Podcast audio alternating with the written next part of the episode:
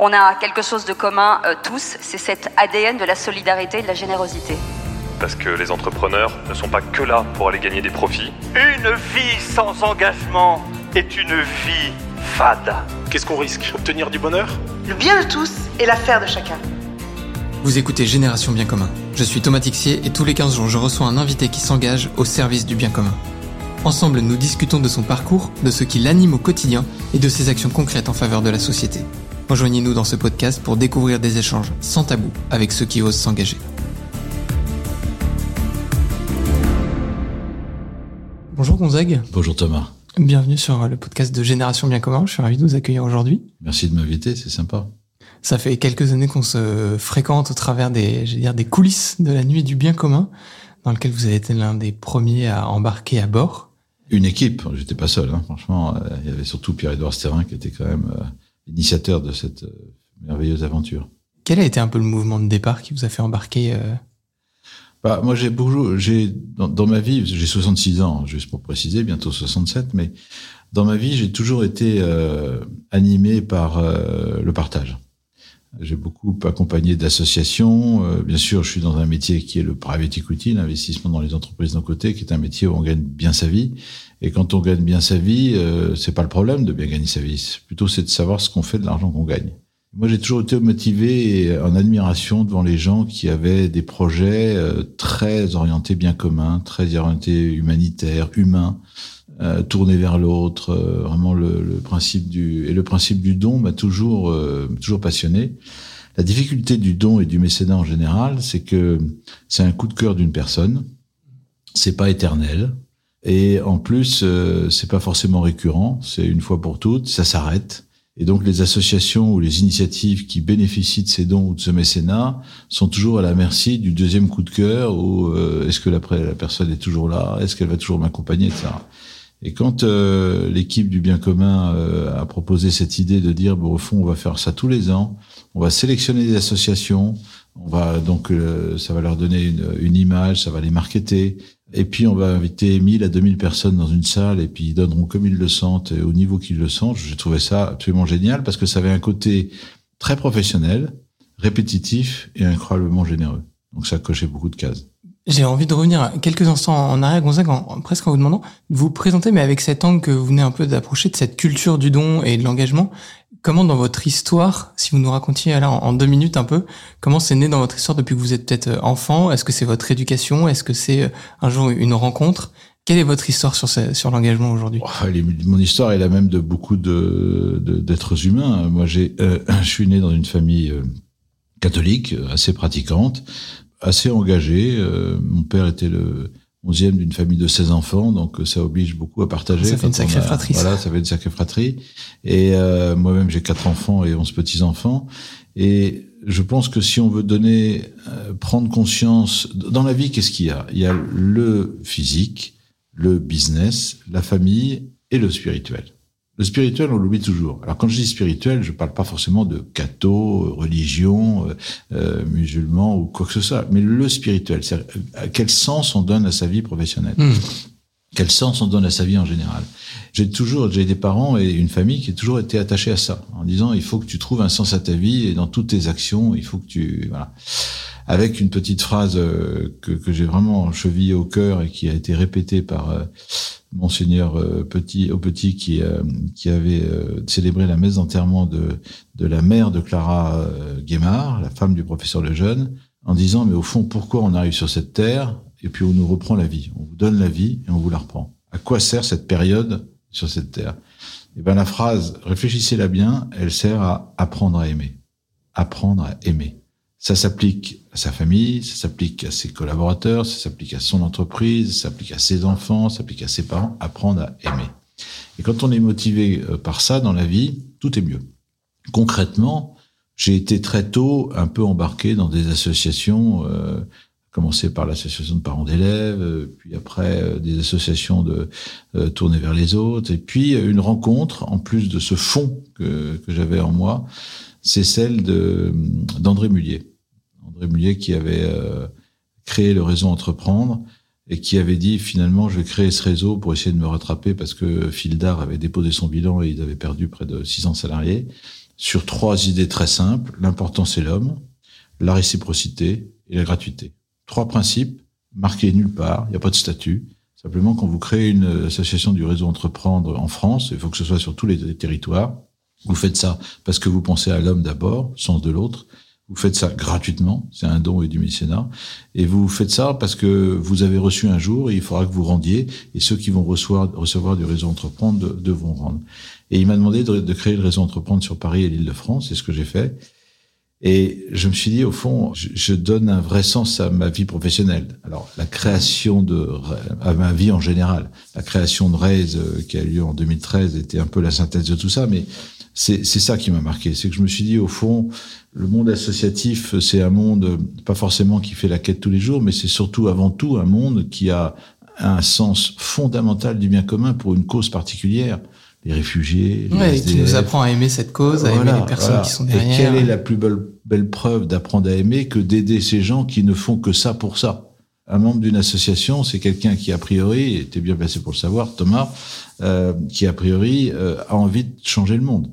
Est, on a envie de changer le monde. Et, et la jeunesse d'aujourd'hui a envie de changer le monde. C'est pour ça que c'est une opportunité fantastique de, de, créer cet environnement du bien commun. Et, et voilà. Et donc, euh, à sa mesure, André Mullier, lui, il avait envie de changer le monde parce qu'il trouvait que le monde a été trop dur avec lui, avec le dépôt de bilan de Fildar. Et moi, je pense que je suis animé comme d'autres. Il y a pas, il y en a plein d'autres. J'ai envie de changer le monde, mais je veux pas être aussi non plus un révolutionnaire euh, activiste euh, qui veut mettre tout par terre pour changer le monde. Changer le monde, ça veut pas dire tuer le monde d'aujourd'hui pour en créer un autre. Ça veut dire transformer le monde. Et, et c'est pour ça que je crois fondamentalement, mais on en parlera peut-être plus tard, c'est que le, le, don et le mécénat, c'est fantastique. Il faut toujours que ça continue. Et je pense qu'il faut le faire pivoter un petit peu vers le partage du profit. Parce que une association qui reçoit un don d'une personne physique, c'est une chose, mais une association qui reçoit un pourcentage d'un profit d'une entreprise, c'est beaucoup plus récurrent et ça donne du sens à tout. C'est plus stable, c'est plus voilà, fiable, ça voilà. irrigue. Effectivement, c'est bien. On rentre dans une économie circulaire qui est du coup beaucoup Absolument. plus forte, plus vertueuse aussi, autant pour les collaborateurs d'ailleurs que pour. Euh... Tout le monde retrouve. On avait créé à l'époque avec euh, Clara Guémard, mon associé, un mouvement qui s'appelle le mouvement pour l'économie bienveillante. C'était un truc très simple. Il y a à peu près, je crois, 4800 signataires aujourd'hui. Vous pouvez regarder sur Internet mouvementéconomiebienveillante.com.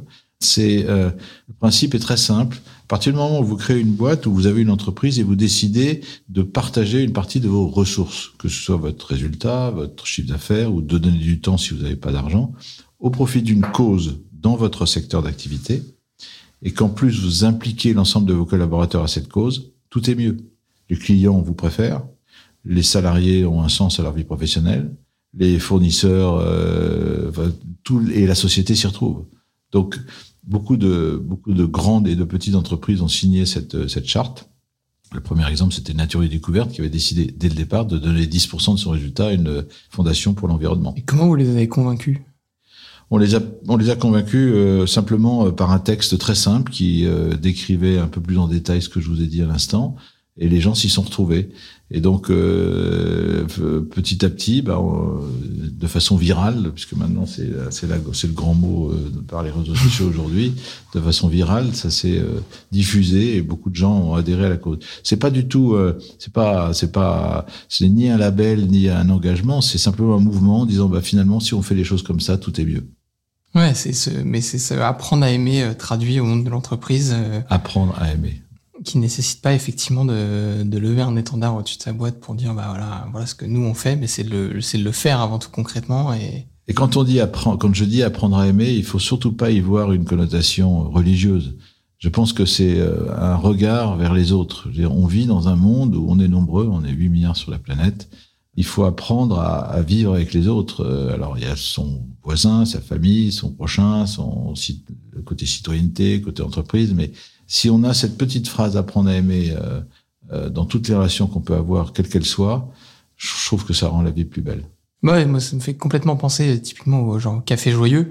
Quand on y va, bah on, en fait on, redécouvre une forme de proximité avec euh, ces personnes qui sont porteuses de trisomie 21. Et en fait, on, apprend à aimer parce qu'on apprend à, réduire la, distance, voir la différence, parfois la peur qu'il y a entre entre nous et on, on, apprend à aimer et en apprenant à aimer, on, on, se rend compte à quel point on peut s'apporter des, des richesses. C'était il y a quelques jours, le, le 21 mars, on enregistre ce podcast le 23, euh, c'est sûr qu'on voit la richesse, euh, effectivement, de, de tout ce que Yann a pu permettre avec les, les cafés joyeux. Et je pense à euh, Prête-moi tes ailes, à M21, à, à Tomber du Nid, toutes ces associations qui travaillent typiquement autour du, de, de ces notions du handicap et qui nous apprennent en fait combien c'est important d'aimer. Le Rocher également, Simon de Sirène. Ouais. En fait, la grande euh, stratégie euh, de ces euh, de ces gens qui veulent changer le monde, comme Yann et plein d'autres, c'est d'apprendre à aimer, mais surtout sans parquer les gens. C'est-à-dire que la, la grande vertu de, de, de Café Joyeux, la grande vertu du Rocher, la grande vertu de Simon de Sirène, c'est je vous mets pas parce que parce que vous êtes différents, je vous mets pas quelque part avec les mêmes les- ceux qui sont différents comme vous. C'est plutôt je vais vous faire vivre euh, avec les gens qui sont euh, qui, qui ont la chance d'avoir euh, pas ce handicap ou pas ce traumatisme ou voilà. Et c'est ça qui est exceptionnel, je trouve, c'est que travailler ensemble, euh, c'est c'est un grand plus. Nous, dans l'entreprise qu'on a créée avec, euh, Clara, on, on est une entreprise à mission. Donc, une de nos engagements, c'est la parité et la diversité. Et on essaye de, je pense qu'on la respecte. La parité est totalement, ça c'est sûr. La diversité, oui, parce qu'on a plusieurs religions et plusieurs origines. Et ça se passe très très bien. Et c'est même, euh, je veux dire, euh, le regard de quelqu'un quand on a un projet commun et qu'on sent qu'il a, il a envie de vous faire grandir, parce qu'il sait que si vous vous, vous, vous grandissez, euh, je vais grandir moi-même. C'est juste, euh, c'est juste magique. Apprendre à aimer. Ça me motive. C'est un mantra pour vous? C'est un peu un mantra, ouais. C'est un peu un mantra. Parce que, encore une fois, c'est euh, c'est dans le profond, c'est dans le quotidien, c'est dans l'anecdotique, c'est... Je veux dire, je suis arrivé euh, de la Tour Maubourg pour venir euh, 13 rue du Roc. C'est loin, hein Bon, en scooter. bon, il y a un feu qui était un peu un peu orange, et je me suis arrêté, j'ai fait un grand sourire à, à un type qui, à mon avis, n'avait pas beaucoup l'habitude de sourire, un jeune un peu, à mon avis, qui peut peut-être être un peu agressif dans les manifs. Je lui ai fait un sourire, il m'a souri. C'est fantastique. Un collaborateur qui a des difficultés, euh, d'essayer de l'aider, de l'accompagner, de le voir grandir, de le voir surmonter ses difficultés, c'est fantastique. Tout le monde s'y retrouve. Un enfant qui va mal, un enfant qui est panique, un enfant qui est euh, en stress, un enfant qui a des problèmes, des petits enfants qui. Enfin, voilà. Moi, je, je, je pense qu'on peut l'appliquer. euh, Ouais, dans son un quotidien, un, peu partout. euh, c'est depuis depuis maintenant, c'est un mantra. Ça y est, c'est bon. Ouais, ça y est, c'est ancré. Ouais. Excellent. J'ai découvert en creusant un peu euh, votre vie une information que j'avais pas du tout. Vous avez reçu la Légion d'honneur? Eh oui. Dans quel cadre? Bah, je l'ai reçu il y a, pou, il y a 12 ans maintenant. En fait, euh, parce que j'avais créé le réseau Entreprendre. C'était à l'époque de, je sais même plus quel était le président, c'était Sarkozy. Non, c'était Chirac. C'était Chirac. Et c'est sur la, je crois sur la, sur la délégation de Chirac que j'avais reçu cette, euh, cette décoration. Bon, j'étais super fier. Enfin, tout le monde, j'ai beaucoup de mes copains qui m'ont dit, pour là là, euh, tu l'as demandé. euh, alors ça, ça, ça va, te- tu vas avoir le melon, mais pas du tout. Moi, c'était un moment d'exception où j'ai pu inviter, inviter toute ma famille et tous mes copains en leur disant, ben, si j'ai ça, c'est un peu grâce à vous, c'est peut-être grâce à moi, mais c'est grâce à aussi un, état d'esprit commun.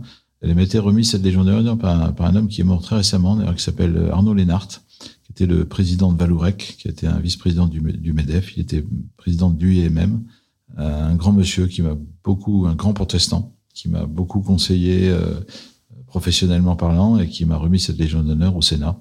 Moi, j'étais super fier. Puis il y avait mes parents qui étaient encore là, donc c'était très chouette. Et tout à l'heure, vous me disiez, euh, quand on a donné, on, quand on a reçu, pardon, on doit redonner derrière. Tout le, j'ai toute la, la fierté aussi qui, du travail accompli qui vous amène à, à recevoir cette Légion d'honneur.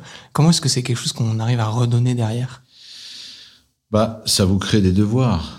Quand on vous met euh, des étiquettes, euh, ça, ça vous crée un certain devoir. Moi, je, il y a deux choses. Il y a le matériel et l'immatériel. Le matériel, je dirais qu'à l'extrême limite, c'est ce qu'il y a de plus facile à redonner. Euh, je gagne tant, je décide de donner tant par an, je choisis mes as- associations ou je crée une entreprise. Ça se fait de plus en plus, mais c'est pas encore gagné. Ou euh, dans mon entreprise, je veux lui donner un sens. En... L'immatériel, c'est autre chose.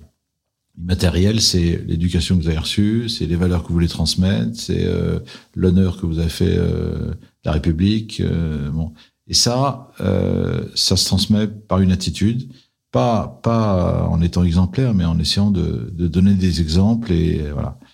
Et je pense que plus on et c'est un peu une difficulté du, de l'humanité, c'est que plus on monte en, on monte en responsabilité, peut-être en pouvoir, est-ce qu'il faut garder La moquette est parfois voilà, épaisse. Voilà. Est-ce que, est-ce que euh, on a toujours cette phrase apprendre à aimer Tu vois, euh, la perversion de l'homme. euh, moi, je pense que l'homme est fondamentalement bon, mais il est fondamentalement fragile. Euh, et dans cette fragilité, il y a le fait que euh, les petites musiques du diable qui vous disent tu peux avoir plus, tu peux être plus puissant, tu peux être tu peux être plus séducteur, etc. Et ça, il faut faire, il faut y faire attention. C'est pour ça que je pense que dans la, dans, le, dans le don et dans le partage et dans le, je dois redonner ce que j'ai reçu. Encore une fois, il y a le matériel et l'immatériel. Et c'est pour ça que j'insiste beaucoup sur le spirituel. Hmm. Et je vous ai entendu euh, plusieurs fois de- d'exprimer l'argent comme étant euh, une logique d'énergie qu'on peut euh, redistribuer, qu'on doit réinjecter. Aujourd'hui, avec Raise, c'est quelque chose que vous mettez en place. Est-ce que vous pouvez un peu nous expliquer comment elle est venue cette, euh, cette réflexion et comment, surtout concrètement, vous le faites aujourd'hui? Alors pour être très sincère, moi je fais ce métier d'investisseur en private equity, donc investir dans les entreprises non cotées depuis 41 ans. Donc c'est beaucoup. Et avant de créer Ray, j'étais dans une entreprise qui s'appelait Quistone, que j'apprécie beaucoup, que j'ai euh, co-dirigé avec, avec d'autres. Et puis ce monde du private equity est quand même un monde où on gagne beaucoup, beaucoup d'argent. Et j'ai toujours été, moi, très motivé par euh, les dons que je faisais chaque année pour aider des asso- associations euh, qui euh, partageaient mes valeurs et, qui, euh, et que, que j'appréciais. Ça veut dire que pour vous, dans le fond, il y a un vecteur qui est, qui est censé de se dire, je vais euh, travailler pour que le bénéfice de mon travail, puisse le redistribuer derrière. Voilà. L'argent n'est pas quelque chose de mal. En fait, on peut chercher à en gagner et euh, c'est encore plus vertueux si euh, la logique, c'est cet objectif de redistribuer derrière. C'est exactement ça, avec un bémol, c'est que j'en avais un peu marre de dire soit je suis dans le don, je suis un bon philanthrope, soit je suis dans le business, et je suis un mauvais capitaliste.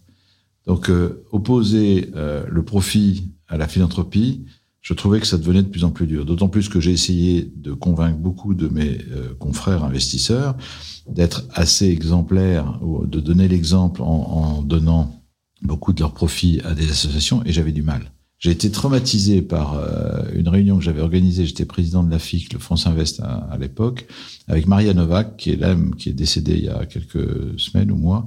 Maria Novak qui avait créé le microcrédit en France.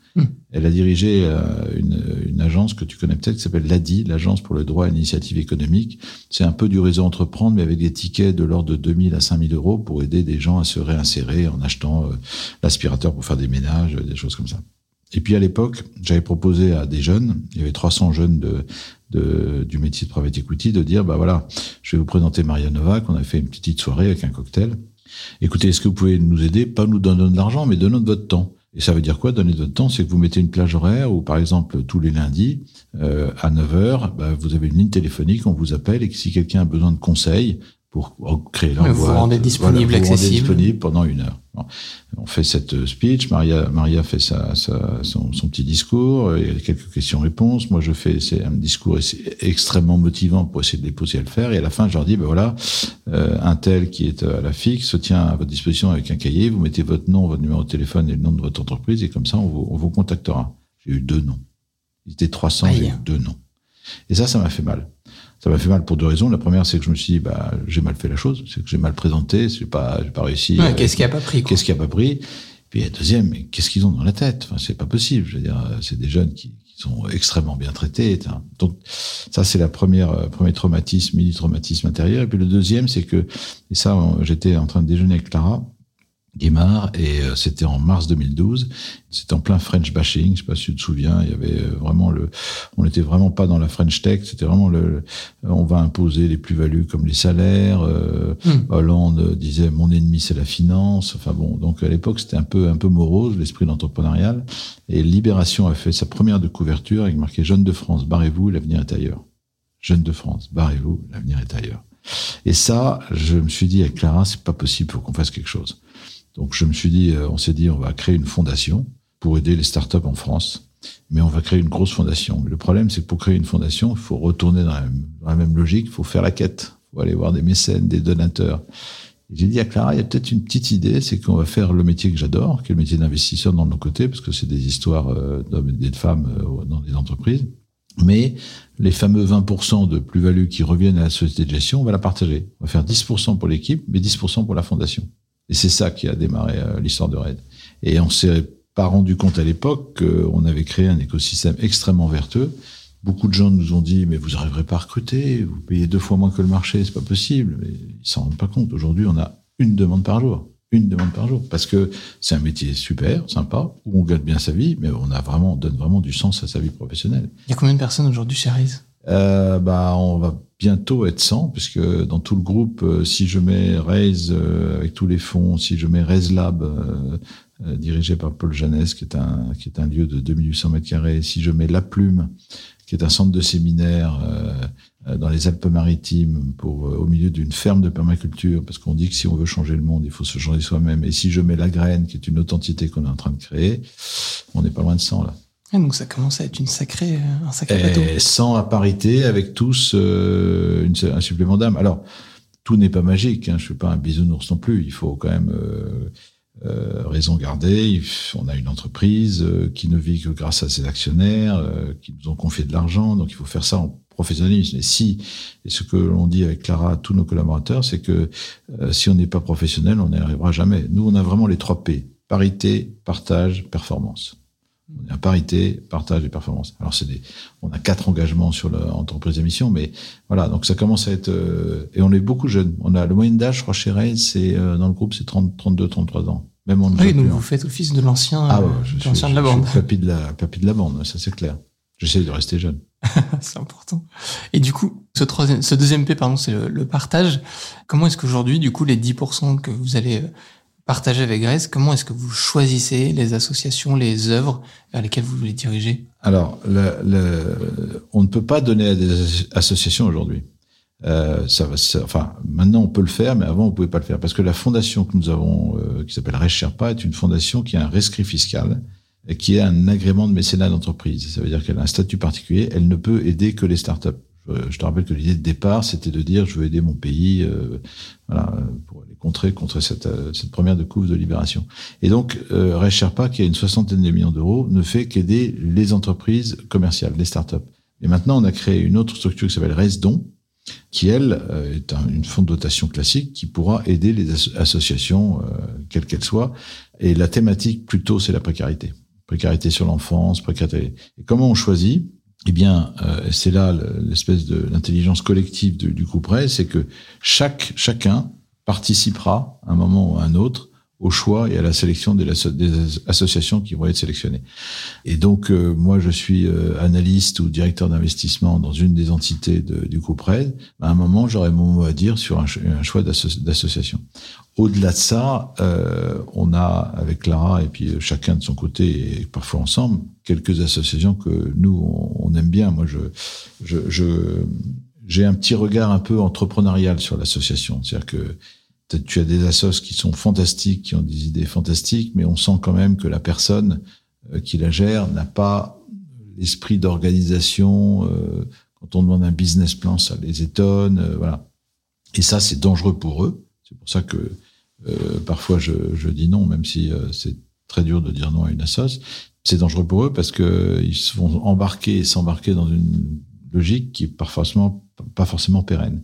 Est-ce que ça veut dire que l'avenir des associations, il se, il se retrouve quelque part, euh, en fait, le long de, de la croissance des entreprises et on le voit un peu avec le développement des startups. Est-ce que demain, finalement, association, c'est pas juste un statut? Je peux avoir une SAS, j'ai une association. Le modèle économique n'est pas tout à fait le même, mais euh, le, il y a un BP, il y a une pérennité, il y a une vision. Tu as tout à fait bien vu. C'est exactement ce que j'aimerais que euh, par lequel ce monde associatif se transforme. C'est-à-dire que le monde associatif, il ne vit que par la quête. Je pense que la plupart des assos, les responsables des assos passent, allez, trois mois, quatre mois, 30%, 40% de leur temps à lever des fonds et pas à s'occuper de l'association. Et si ce monde associatif se raccrochait comme euh, une économie bienveillante auprès des entreprises qui sont motivées par, euh, par leur thème, par une partie des profits, une partie des ressources qui va directement dans l'association, tout changera. Tout changera. Parce que c'est plus pérenne, c'est plus. Voilà. Moi, je suis. Mais donc, il ne s'agit pas de changer le modèle de l'association. L'association peut rester à vivre de dons. La question, c'est comment on pérennise l'arrivée de ces dons Absolument. pour qu'elle s'oriente vers, vers l'extérieur, là où parfois l'entreprise a tendance à s'orienter vers l'intérieur, le, la recherche de profit, de bénéfices au profit des actionnaires, des collaborateurs. Trouver des ressources durables. C'est ça le, le, monde associatif. Et d'ailleurs, euh, moi, ce que j'essaie de faire quand je donne, c'est de dire, je donne, euh, donne une certaine somme, ben, je la divise par trois. Donc euh, le, le, responsable de l'association enfance dit, ah bah c'est un peu dommage. Il me dit non, mais je m'engage sur trois ans. Tu vois, c'est. Je pense que à la nuit du bien commun, vous connaissez bien ça. Je pense que ça veut dire qu'il y a une notion demain pour le donateur de dire un peu, je, cette association devient mon poulain je vais les accompagner dans la pérennité. Oui, oui parce que encore une fois, une, une association, c'est une, c'est, l'entrepreneuriat social. C'est de l'entrepreneuriat social. Donc la, la, la grande difficulté des assos, c'est encore une fois de trouver des, des ressources pérennes. C'est pour ça que euh, chez Raise, nous on a créé euh, des outils euh, qui offrent au monde associatif des ressources pérennes. Et, et, ça, c'est fondamental. Je suis administrateur de la Fondation Bettencourt, qui est une des plus grosses fondations, même la plus grosse fondation en France qui est extrêmement active sur le, le champ choral, sur l'art de la main, sur la recherche scientifique et aussi sur le social. Et je vois bien la difficulté de la Fondation Bettencourt. C'est que quand vous dites, je, ils ont des moyens colossaux, ils s'engagent sur trois ans. Généralement, parfois, cette, ce don que fait la Fondation, ça représente 20 à 30, voire plus pour cent du budget de l'association. Il faut qu'ils arrêtent un moment. Donc, quand à la troisième ils arrêtent, c'est panique à bord. Donc c'est là où il faut, euh, je pense, euh, vraiment réfléchir au modèle. Encore une fois, comme tu le dis, pas remettre à plat le monde associatif, parce que je pense qu'il y a une démarche très forte qui est autre que la démarche de business. Il ne s'agit pas de faire du résultat, mais euh, encore que, encore que l'histoire de Phoenix, connais euh, cette société Jean, Jean, Moreau qui a créé Phoenix. Phoenix, le principe, c'est de récupérer les invendus de nourriture des grandes surfaces et de les distribuer aux grandes, euh, aux grandes causes, genre Restaure du Cœur, etc. Mmh. Au départ, Jean voulait faire une association. Et en fait, il l'a pas fait. Il a fait une, entreprise, une entreprise euh, sociale une ESU, je crois, je, je sais plus comment ça s'appelle, parce qu'il s'est dit finalement c'est mes profits qui vont faire, euh, qui vont être mes dons. Tu vois, donc il réinjecte tous ses profits. Aujourd'hui, il a 500 ou 400 ou 500 personnes, c'est une réussite incroyable et, ça tourne. Voilà, donc donc je crois qu'il faut pousser sur l'entrepreneuriat social, pousser les entreprises à partager leurs ressources, quelles qu'elles soient, au profit d'associations, en impliquant les salariés, parce que ce sera une meilleure cause, sans changer le statut des associations. Et d'ailleurs, le monde de la jeunesse aujourd'hui est extrêmement demandeuse de ce genre de, démarche. Il n'y a pas un seul CV que je vois où euh, le jeune n'a pas pas passé pendant six mois ou trois mois ou un an dans une association quelle qu'elle soit parce qu'il a envie de voilà. Donc sa, première logique c'est à quoi je sers. C'est pas combien je gagne, c'est à quoi je sers. On voit de plus en plus d'études sur les RH, euh, sur la question un peu du, euh, du sens dans l'entreprise. On voit des études qui sortent sur la semaine de quatre jours pour avoir des jours pour faire d'autres choses ou autres. Est-ce que, chez Reyes, vous avez une une réflexion dans cette politique RH pour que vos collaborateurs ils puissent avoir aussi une dimension d'engagement. On a beaucoup parlé là d'argent. On voit qu'un collaborateur de Rise aussi, euh, quand il travaille, bah, ça lui permet de redistribuer euh, par, euh, par le biais de, de Resdon. Mais est-ce que vous vous emmenez la réflexion à vous dire, j'ai envie que mes collaborateurs soient engagés euh, en mécénat de compétences ou même juste euh, à, titre perso avec un éventuellement un agenda. Euh... euh c'est amusant que tu dis ça parce qu'on a eu la semaine dernière notre première, notre quatrième comité de mission. Nous sommes entreprise de mission, donc on a un comité de mission et notre comité de mission est entre autres présidé par Jean-Dominique Sénard, le patron de Renault, et Delphine Ernotte, la patronne de, France Télévisions. On lui, a montré ce que l'on faisait. Alors, chez Reyes, comment on fait? D'abord, il y a le cas de base. Nos, trois, nos quatre engagements, c'est le partage, la parité, donc on donne 50% de son gain, la parité, euh, la mesure de la performance financière extra-financière et l'innovation au service du bien commun. Donc ça, c'est un engagement qu'on doit avoir tous les jours. Et donc notre métier est au service de cette mission et non pas l'inverse. Notre attitude, tous en tant que Clara Guémard, Gonzague de Blinière, Comex, c'est euh, sens de l'autre, euh, apprendre à aimer, etc., etc. Au-delà de ça, on fait plein de petites choses on a deux jours de télétravail, on a une salle de sport, on a des profs de yoga qui viennent, on a un, outil qui s'appelle Vendredi, où euh, tous les vendredis, ils peuvent choisir des associations de leur choix, absolument de leur choix, et passer deux heures par mois, passer euh, alors deux heures, on dit deux heures, mais euh, s'ils veulent passer la matinée, nous on s'en fout, hein, franchement. Donc on les engage à, à, se motiver, à individuellement choisir leurs propres associations pour pour avoir leur démarche. Est-ce que pour vous c'est un indicateur par exemple que vous suivez le niveau d'engagement perso Bien sûr, bien sûr. Euh, Sylvie Alvarez qui est chez nous notre DRH euh, suit ça euh, de façon euh, non pas pour mesurer et, et mettre une, une, quantification financière à tout ce qu'ils font, mais pour être sûr qu'on leur donne tous les moyens de, de s'épanouir et de, faire ce qu'ils font. On est très soucieux de l'état de l'autre. Je pense qu'on est bien meilleur le jour quand on dort bien la nuit. Si on voit quelqu'un qui arrive, qui est pas très en forme, qui a un problème personnel, bah, si on peut l'aider, on l'aide. Donc voilà. Donc c'est vraiment une, une démarche euh, euh, de tous les jours. Et puis avec quelques outils, euh, comme je vous l'ai dit, on fait un Citizen Day. Chaque année, on fait un Citizen Day. On, a, on est parti l'année dernière, euh, je peux dire, c'était nettoyer les berges de la Seine. Voilà. Et cette année, on a refait la même chose avec deux autres associations. On a récupéré du plastique et des verres. On est parti, d'ailleurs c'était drôle, avec Julien Normandie, qui était l'ancien ministre de, de l'Agriculture, qui travaille chez nous. Et donc c'est des moments euh, assez intenses où euh, on remet euh, euh, notre petit supplément d'âme de façon matérielle. Euh, ouais, on remet l'humain au cœur du don. Voilà, voilà. Et alors pourquoi je parlais de mon, mon comité de mission, c'est que quand on expliquait ça à Jean-Dominique et à Delphine, je mesurais la difficulté que eux ont s'ils veulent être entreprise à mission ou s'ils veulent donner ce supplément d'âme ou ce sens tu as 200 000 collaborateurs. Comment tu fais pour, pour transmettre Nous, on est 100, c'est rien. On est 90, c'est rien. Quand tu as 200 000 collaborateurs, chez France Télévisions, c'est, euh, je sais pas, ils sont 4000 ou 5000. Donc, tu vois, l'énorme difficulté, l'enjeu qu'ils ont pour essayer de, d'adhérer à tout ce que font les jeunes entreprises, les jeunes startups, les jeunes PME, mais dans des grands groupes pareils, c'est très, très difficile. Et avec votre expérience, c'est quoi les conseils que vous donnerez aux, aux chefs d'entreprise qui nous écoutent et qui se diraient, tiens, en fait, je pourrais appliquer ça dans mon entreprise? Comment vous avez démarré au départ? Bah, mouvement pour l'économie bienveillante. Euh, vous êtes chef d'entreprise, vous créez votre boîte ou vous avez une boîte, euh, vous avez envie de, de, vous rapprocher de l'entreprise à mission ou donner du sens à, votre métier, à vos, à vos collaborateurs, bah, mettez ce partage de, de ressources, quel qu'il soit et quel que soit le montant, euh, dans une association au profit du sens de votre métier.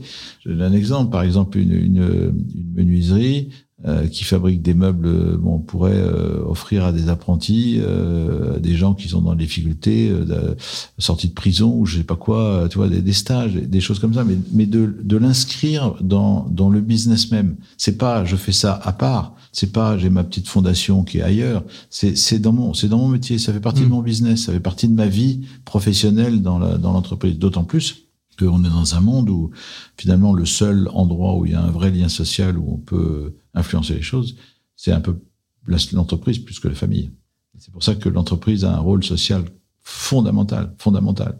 Et quand on, quand on, quand on a la chance de pouvoir euh, aider des associations, je donnais un exemple qui est un peu théorique, mais imaginons que le groupe Orange, énorme groupe, dès le départ, ait décidé d'affecter une partie de ses résultats pour euh, avoir un système euh, pour donner aux SDF des téléphones pour qu'ils puissent se connecter au monde et que chaque agence puisse gérer ce, cette démarche et ce don auprès des... je, je, pense que ça donnerait un sens incroyable. Il y avait une start-up qui s'appelait Reconnect, je crois, je sais pas si elle existe encore. Parce que le problème des SDF, c'est qu'ils ont pas de, ils peuvent pas recharger leur téléphone, pas, pas facilement, mais ils ont pas de compte en banque, donc ils ont pas de, ils peuvent avoir un portable, ils pourraient à la limite le recharger, mais ils ont pas de compte en banque pour pouvoir avoir une carte SIM, etc. Et donc Reconnect, c'est c'est une, une entreprise qui dit bah moi je décide d'avoir euh, je sais pas 500, 100, 200 cartes SIM, j'ai distribué parce qu'il faut qu'ils puissent se connecter et retrouver un. Oui, d'ailleurs on en voit de plus en plus. L'autre jour j'étais avec euh, Jean-Marc Poudvin, on échangeait justement sur toutes ces thématiques-là avec euh, son application Entourage.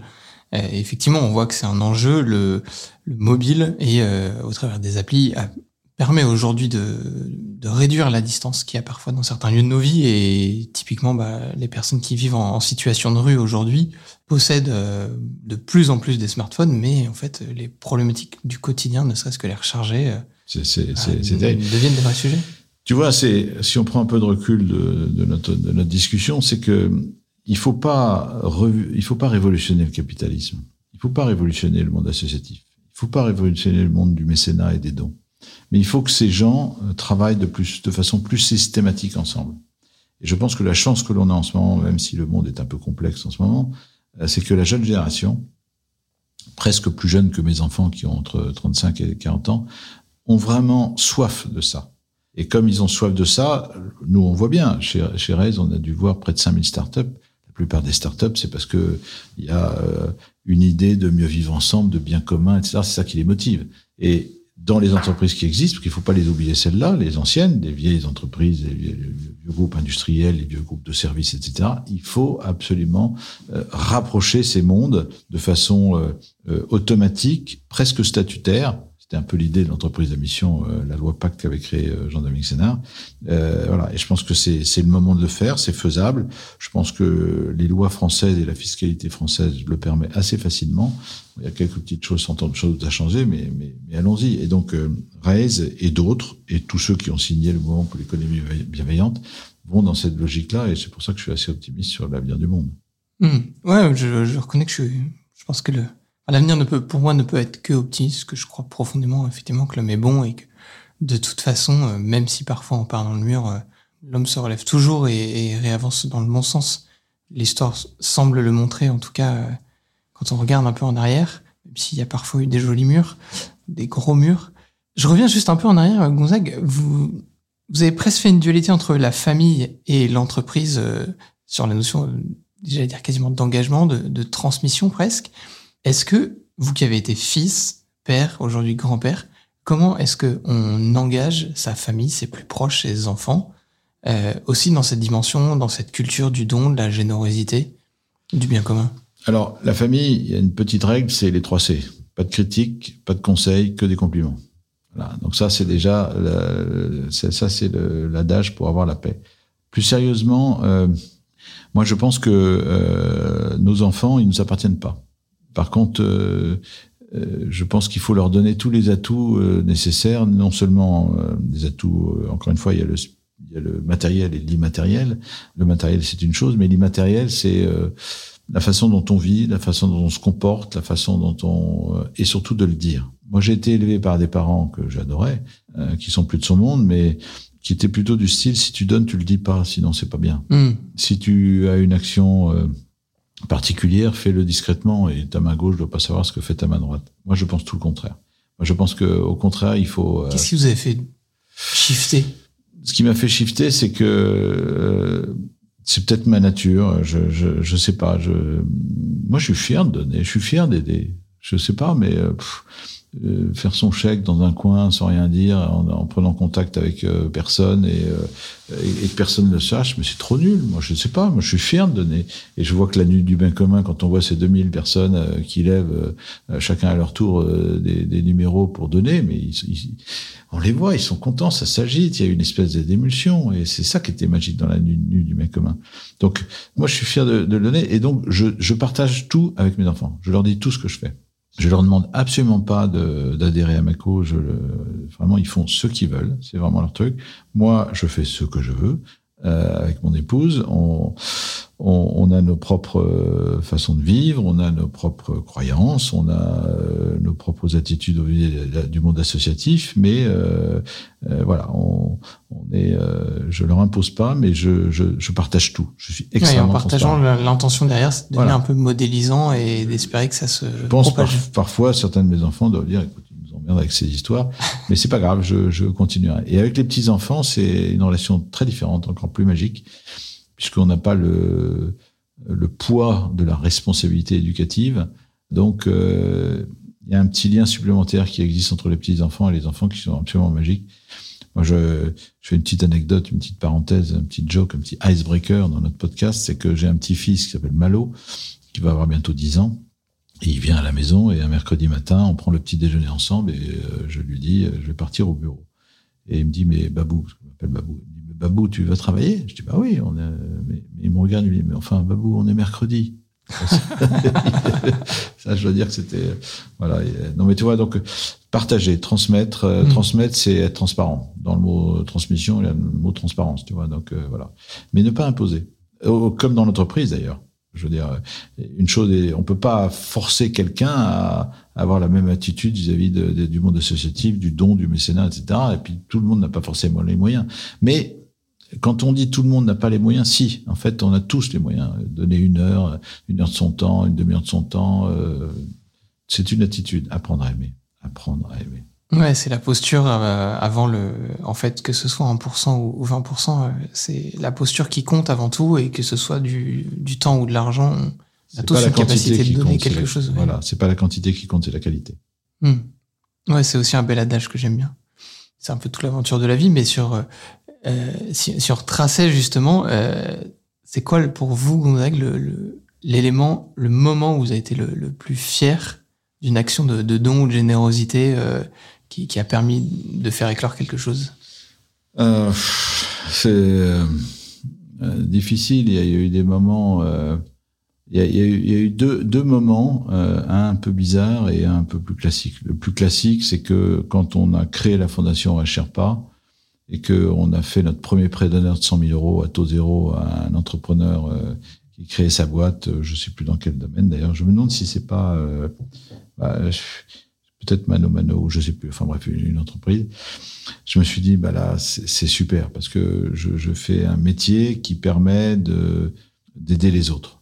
Mmh. Et, et, et, et, pas au détriment de la performance de, de mon entreprise. Donc ça, c'est un moment euh, vraiment qui m'a Ouais, ouais j'étais pas le seul. Clara, Clara Guémard et toutes les équipes d'ailleurs, on était vraiment ravis parce que notre système marche et on sent qu'il allait aller loin.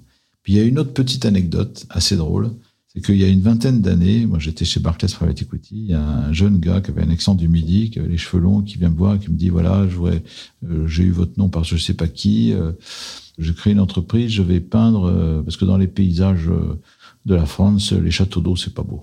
Alors moi, mon entreprise, c'est que je vais décorer les châteaux d'eau avec de la peinture je suis peintre. Est-ce que, vous pouvez m'aider? Je lui dit, écoutez, euh, pff, je sais pas, je, je sais pas, je, vais avoir du mal à vous aider. J'ai réfléchi, euh, bon, je filé un peu de sous, mais vraiment, vraiment pas grand-chose. Je crois que c'était 5000 euh, euros de l'époque.